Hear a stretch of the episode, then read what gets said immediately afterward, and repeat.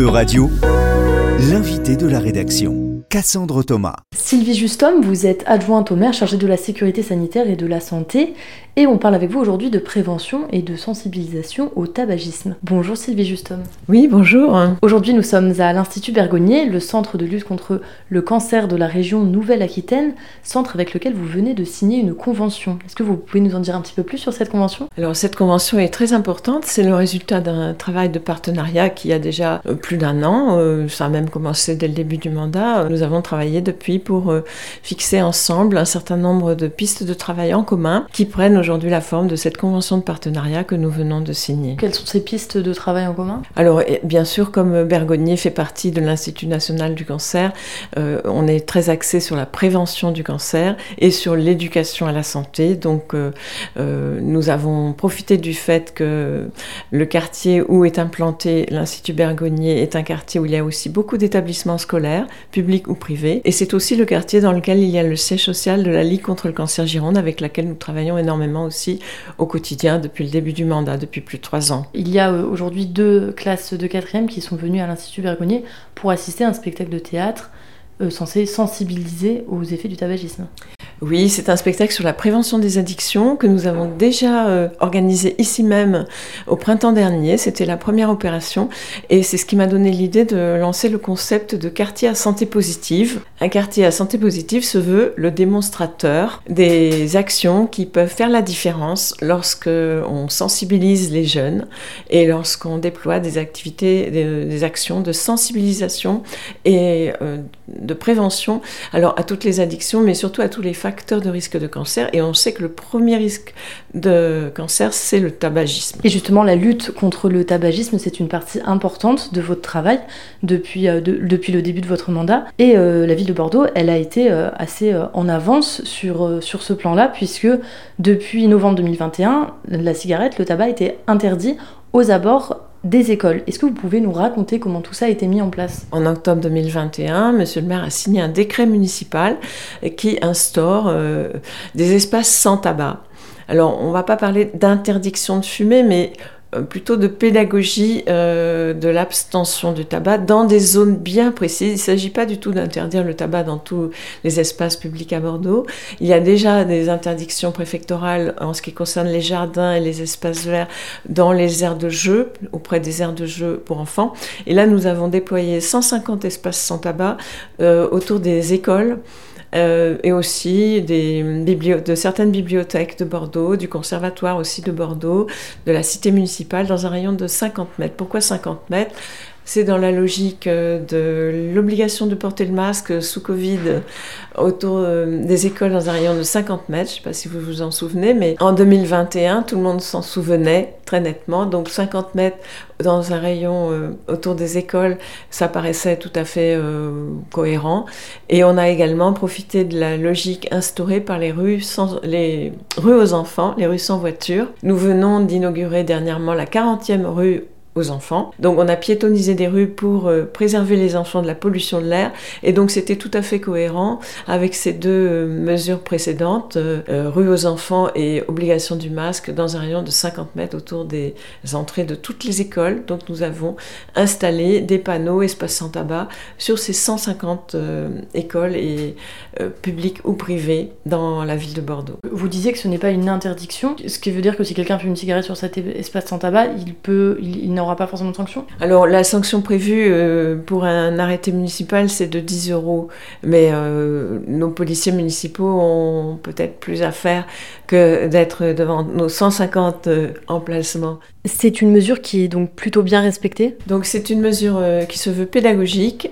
Et depuis l'implantation de nos plaques espace sans tabac, avec le design euh, Mairie de Bordeaux et Ligue contre le cancer, ce qu'on a pu remarquer et qui est très satisfaisant, c'est qu'il y a très très peu de vandalisme et il y a également, euh, bon, il y a bien sûr, il y a des gens qui ne respectent pas et qui fument devant les écoles hein, euh, pour une raison ou pour une autre. Ils attendent leur gamin ou ils sont stressés ou ils sont pressés.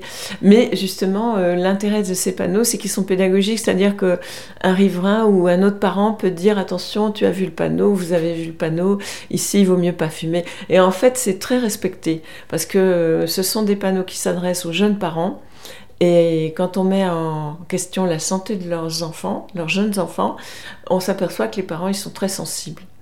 Donc la mesure veut protéger les enfants, bien sûr, du tabagisme, du geste, de la vision du geste de fumer, euh, de la pollution aussi de l'air, et enfin des mégots et de la pollution euh, de l'environnement par les mégots. Et j'ai lu euh, dans une de vos interviews que vous vouliez ringardiser le tabac, c'est ça l'idée derrière? Exactement, alors on dit plutôt dénormaliser, mais moi j'aime bien dire ringardiser. Et en fait, je pense que le travail est largement fait. On n'en est plus à l'époque du cowboy Marlboro. On est vraiment euh, euh, très sensible à la santé, à la qualité de l'air et aussi à la pollution, au changement climatique. Donc le prix, le caractère précieux de l'air qu'on respire est devenu quelque chose d'important, de presque tangible, et surtout pour les générations qui suivent, donc pour nos enfants. Et c'est pour ça, je pense que la mesure marche très bien à Bordeaux. Bordeaux a été assez avant-gardiste par rapport à la France sur ce sujet. On est pionnier, oui. Et donc là, en novembre 2023, le gouvernement il a annoncé son plan mm. anti-tabac qui prévoit deux principales mesures. Donc la première, c'est l'augmentation des prix du tabac. Donc on la connaît bien cette mesure. Mm. Donc déjà, pour vous, est-ce que c'est une mesure qui fonctionne? Et la deuxième chose, c'est aussi la création de plusieurs espaces sans tabac. Donc pas uniquement des espaces aux abords des écoles, mais aussi euh, parfois dans des jardins publics ou aux abords des musées. Est-ce que c'est aussi une volonté à Bordeaux de, mettre ça en place?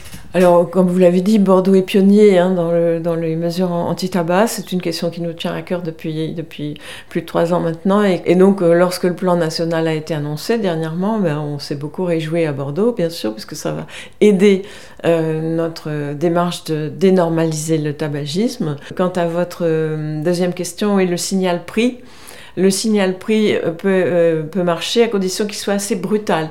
Moi, ce que je crains, c'est que... En France, ça a été trop progressif? Oui, voilà. On peut penser qu'il est trop progressif. Que je vous pose cette question parce que euh, la France, on est les, les, troisièmes principaux fumeurs en Europe. Et on est, alors, j'ai pas le chiffre exact, mais en termes de prix, on est dans les, dans les pays qui vendent le tabac le plus cher. Donc, on se questionne sur. Mais il y a des disparités. Hein. Il y a des disparités au sein de l'Europe euh, et, les niveaux de vie euh, sont très différents. Donc il faudrait rapporter ça aussi au reste de la vie. Ah, mais même en repartant au niveau de vie, quand on voit que le paquet de tabac en France il coûte plus de 10 euros, mm. qu'en Italie il coûte moitié moins cher, le niveau de vie n'est pas moitié moins euh, important en Italie euh, qu'en France. Oui, sans doute.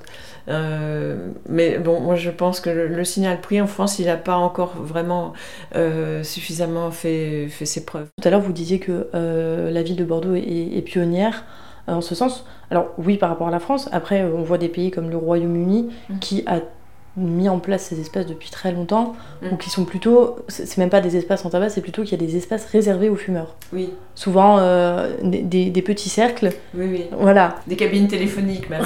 Moi j'en ai vu en Asie, euh, euh, dans, dans, les aéroports, il est absolument interdit de fumer dans tout l'aéroport, sauf dans un petit espace fumeur qui est une cabine téléphonique. Exactement. En tout cas, ça fait réfléchir, quoi. Et c'est vrai que tant qu'à s'empoisonner, autant euh, être dans l'entre-soi. Voilà. Ça, ça aussi. Le ça tabac. le tabac et puis ça, ça, alerte aussi sur le tabagisme passif, parce que même quand on ne fume pas, subir les inhalations de tabac, c'est un gros problème. Et ça aussi, ça nous limite dans l'extension d'espaces sans tabac, parce que il ne suffit pas de décréter que tel espace est sans tabac et de l'étendre et de l'étendre.